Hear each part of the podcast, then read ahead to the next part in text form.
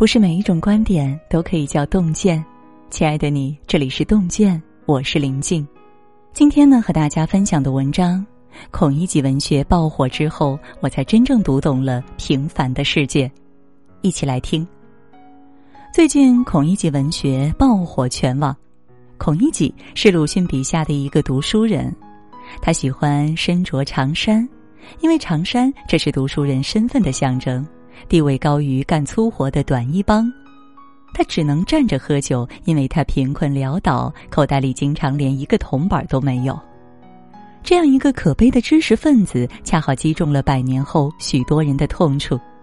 网友叹息自己成了现代版孔乙己。读书让我不满足于现状，但又无力改变现状。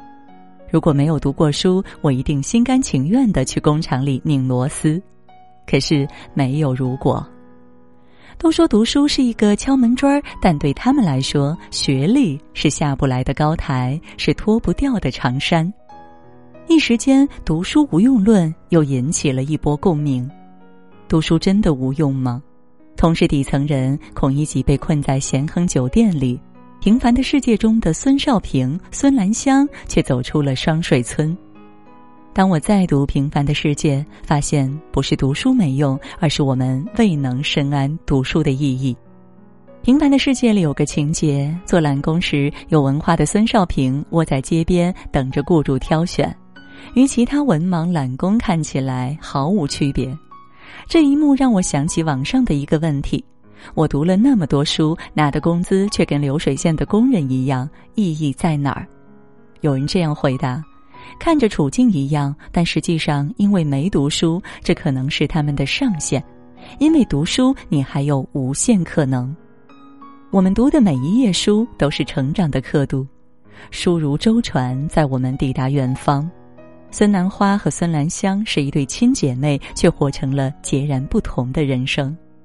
孙兰花没有机会念书，她每天砍柴做饭、担水种地，活在生活的鸡零狗碎里。因为模样俊俏，隔壁村的王满银追求她，一件新衣裳、几句暖心的话，就让这个傻姑娘非他不嫁。没想到婚后，丈夫对家庭不管不顾，屁股一拍，四处浪荡去了。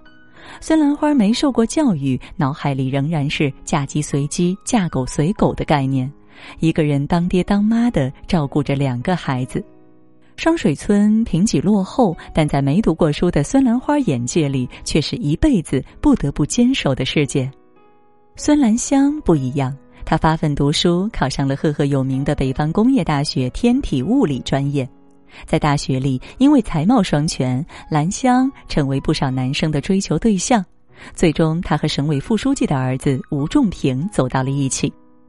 当他站在更广阔的世界回望人生路时，才发现从小生活过的双水村竟然如此渺小。心理学上有一个概念叫“管窥效应”，一个人的眼睛只能通过一根管子看东西，便只能看到管子里边的东西。不读书的人容易受限于眼前的方寸之地。读书的意义是让我们以知识为跳板，从不同维度看待世界，从更高的层次审视自己。鲁迅把孔乙己的迂腐刻画的淋漓尽致，孔乙己因为懂得回字的四种写法而沾沾自喜，把这个当学问四处炫耀。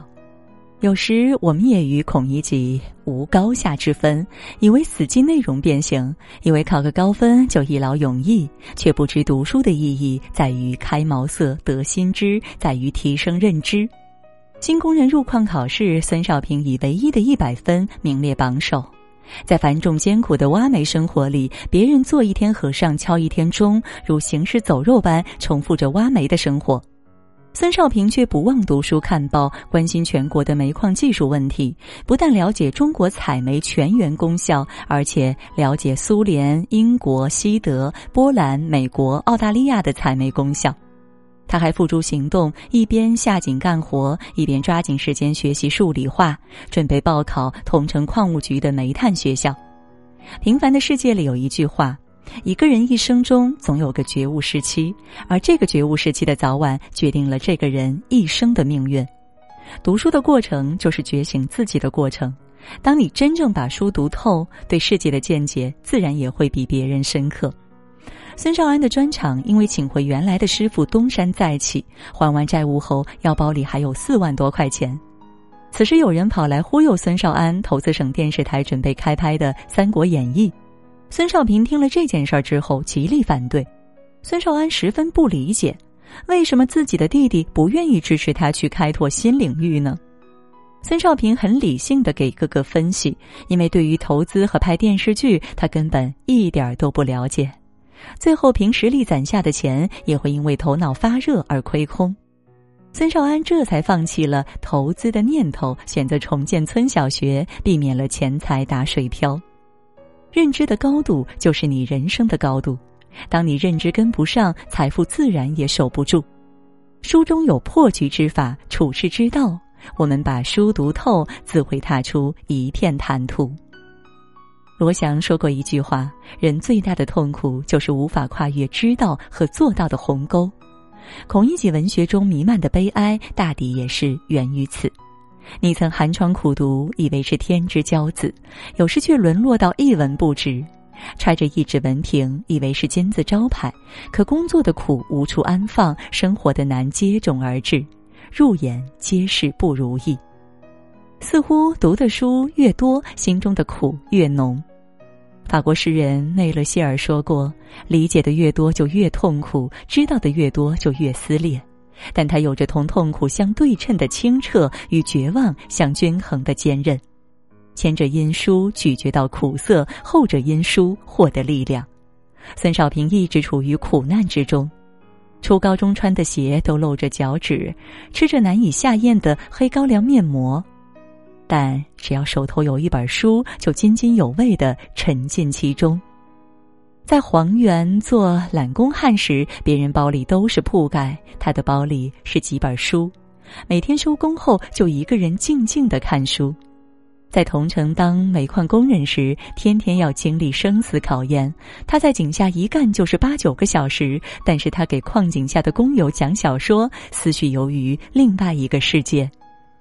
文字的慰藉足以抵消各种苦难。他在玉米根堆上彻夜看完钢铁是怎样炼成的，被保尔柯察金的坚强意志深深感染。他读参考消息。虽身在村子，思想却在古今中外的广阔维度上畅游。路遥对此评价：只有一个人对世界了解的更广大，对人生看得更深刻，那么他才有可能对自己所处的艰难和困苦有更高意义的理解。如果只是寄希望于读书换来名利，一旦事与愿违，人必然深陷痛苦中。读书的意义是在心中建立一个坚实的壁垒，用来驱赶迷茫，用来对抗苦楚。小霞曾问孙少平对未来有什么打算，他说：“我没有考虑那么多，我面对的只是我的现实。”孙少平看了很多书，却没有眼高手低，理智而清醒。他心在天上，纵览多元的世界，但脚在泥中，即跬步以至千里。当我们如孙少平、孙兰香一样把书读懂了，才不会让学历成为身上的镣铐，而是让读书成为一把打开人生的钥匙。点个再看，与朋友们共勉。好了，今天呢和大家分享的文章到这儿就结束了，感谢各位的守候。喜欢洞见的文章，也别忘了文末给我们点个再看，让我们相约明天。也祝各位每晚好梦，晚安。我盼，我想牵我的手掌，小时候的玩耍刻印在心上。你说不怕世界有多大，家是你的避风港。风雨有多大，记得要回家。想起妈妈说的那句话，不管路多长，记得要回家。有种幸福可以很简单。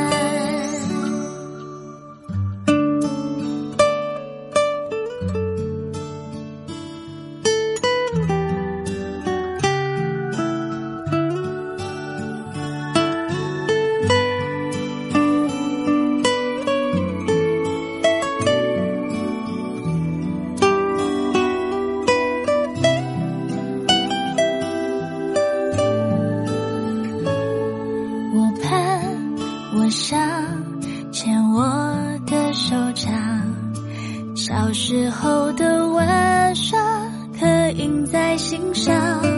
你说不怕世界有多大家是你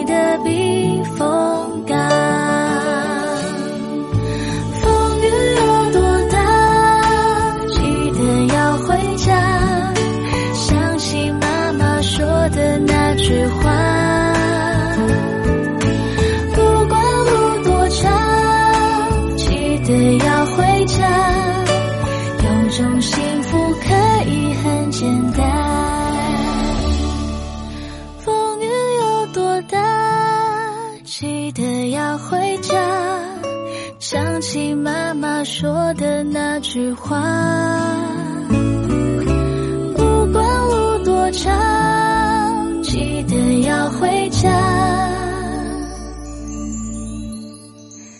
有种幸福可以很简单。